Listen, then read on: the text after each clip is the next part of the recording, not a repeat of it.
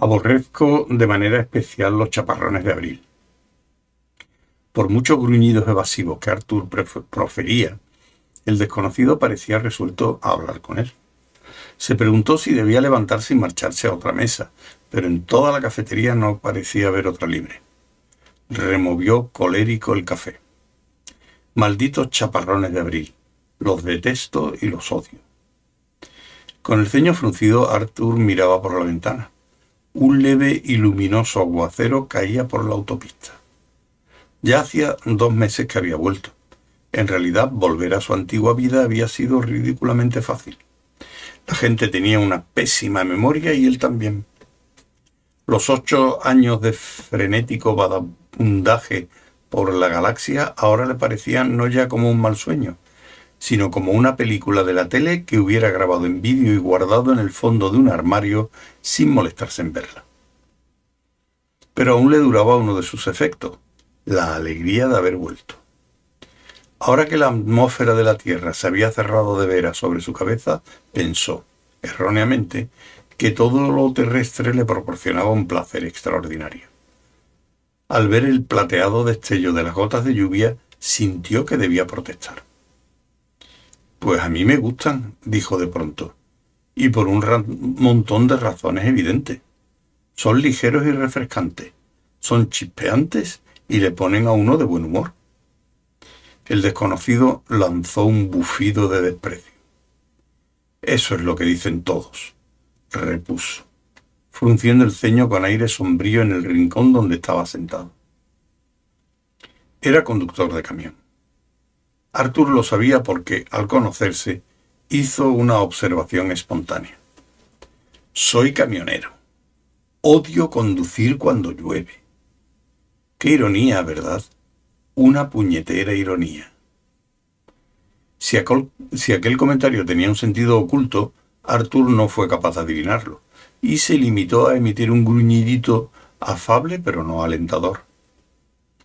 Pero el desconocido no se desanimó entonces, y tampoco ahora. La gente siempre dice lo mismo de los puñeteros chaparrones de abril, aseveró. Tan jodidamente bonitos, tan jodidamente refrescantes, un tiempo tan jodidamente encantador.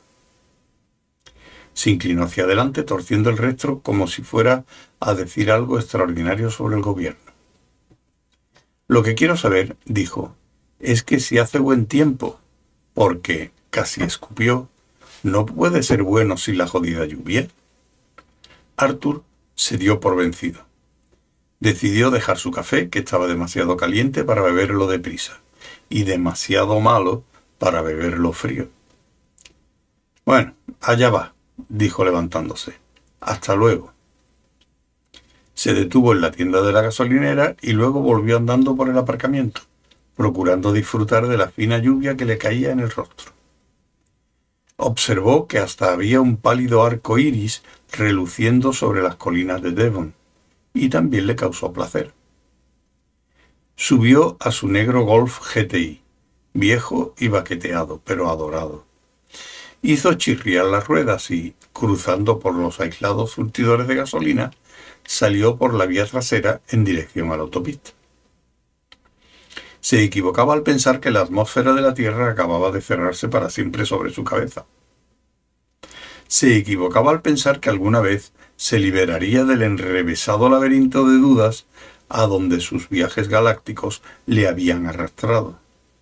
Se equivocaba al pensar que ya podía olvidar que la Tierra donde vivía, grande, sólida, grasienta, sucia y suspendida en un arco iris, era un punto microscópico dentro de un punto microscópico perdido en la inconcebible infinitud del universo. Siguió conduciendo, canturreando. Totalmente equivocado. La prueba de que se equivocaba estaba al borde de la carretera bajo un paraguas. Se quedó boquiabierto.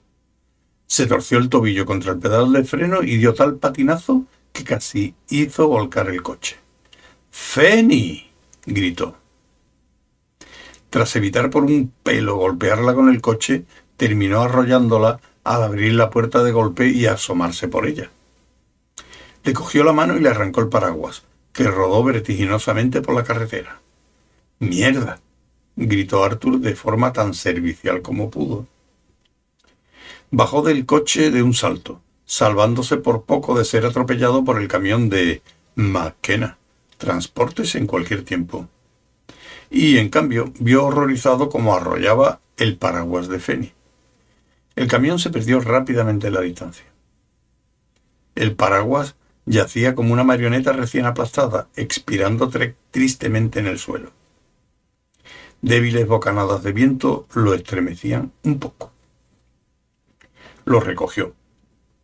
Pues, dijo, no parecía tener mucho sentido el devolvérselo. ¿Cómo sabía usted mi nombre? preguntó ella. Pues bueno, repuso él, mira, te compraré otro. Al mirarla se quedó mudo.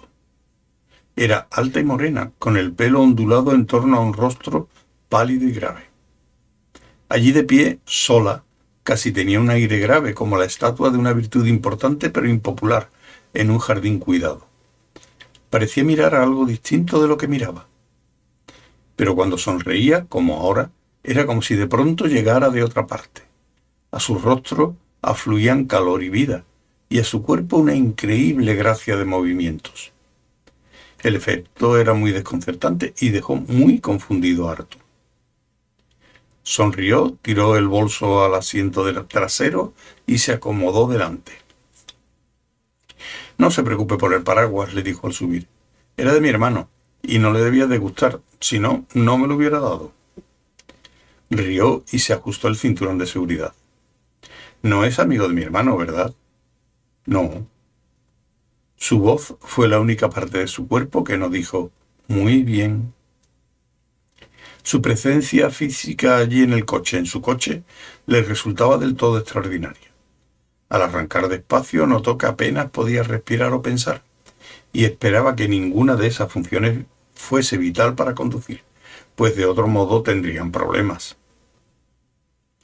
De manera que lo que experimentó en el otro coche, en el de su hermano, la noche que volvió exhausto y perplejo de sus años de pesadilla por las estrellas, no se debía al desequilibrio del momento y si había, sido, si había sido así, ahora estaba doblemente desequilibrado y dispuesto a caerse del sitio donde debe apoyarse la gente bien equilibrada.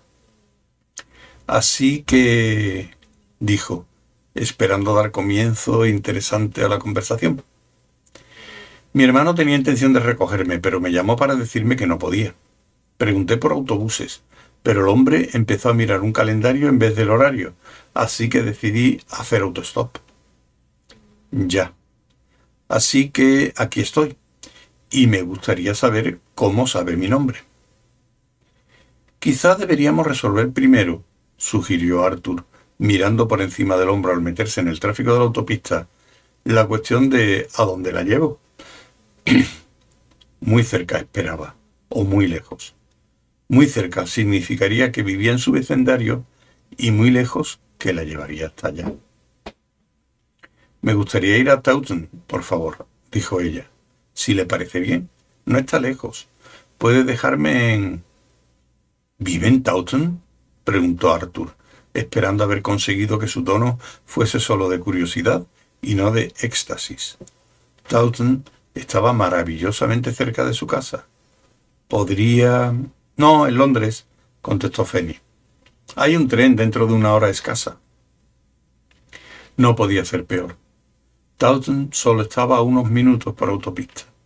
No sabía qué hacer, y mientras lo pensaba se oyó decir con horror. Bueno, puedo llevarla a Londres. Permítame llevarla a Londres. Grandísimo idiota. ¿Por qué demonios había dicho permítame de aquella ridícula manera? Se estaba comportando como si tuviera doce años. ¿Es que va usted a Londres? preguntó ella. No pensaba ir, pero... grandísimo idiota. Es muy amable, repuso ella, pero no de verdad. Me gusta ir en tren. Y de repente ya se había ido. O mejor dicho, desapareció aquella parte que le daba vida.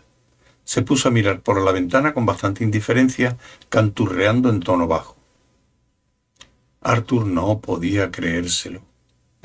Treinta segundos de conversación y ya lo había echado todo a perder.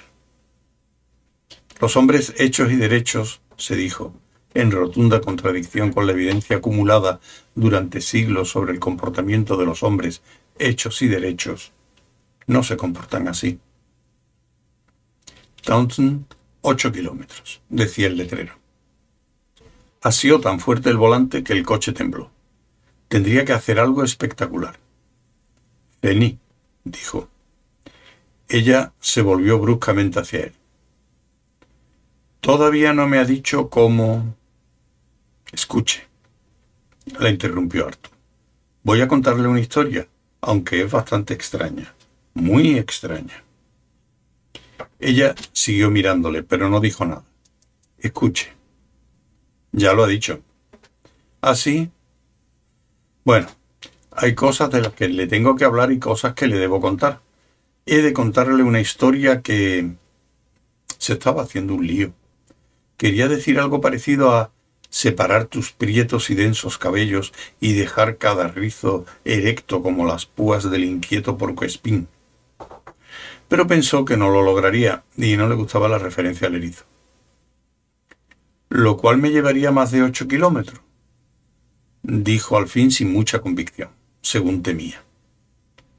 Bueno, Suponiendo, suponiendo, dijo Arthur sin saber qué añadiría después, así que pensó que lo mejor sería relajarse y escuchar que fuese usted muy importante para mí por alguna extraña razón y que aunque no lo supiese yo fuese muy importante para usted, pero que todo se quedara en nada porque solo nos viésemos durante ocho kilómetros y yo fuera un estúpido idiota al no saber decir algo muy importante a alguien a quien acaba de conocer sin chocar al mismo tiempo con camiones.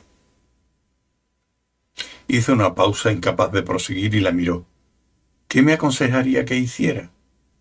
Mire la carretera, gritó ella. Mierda.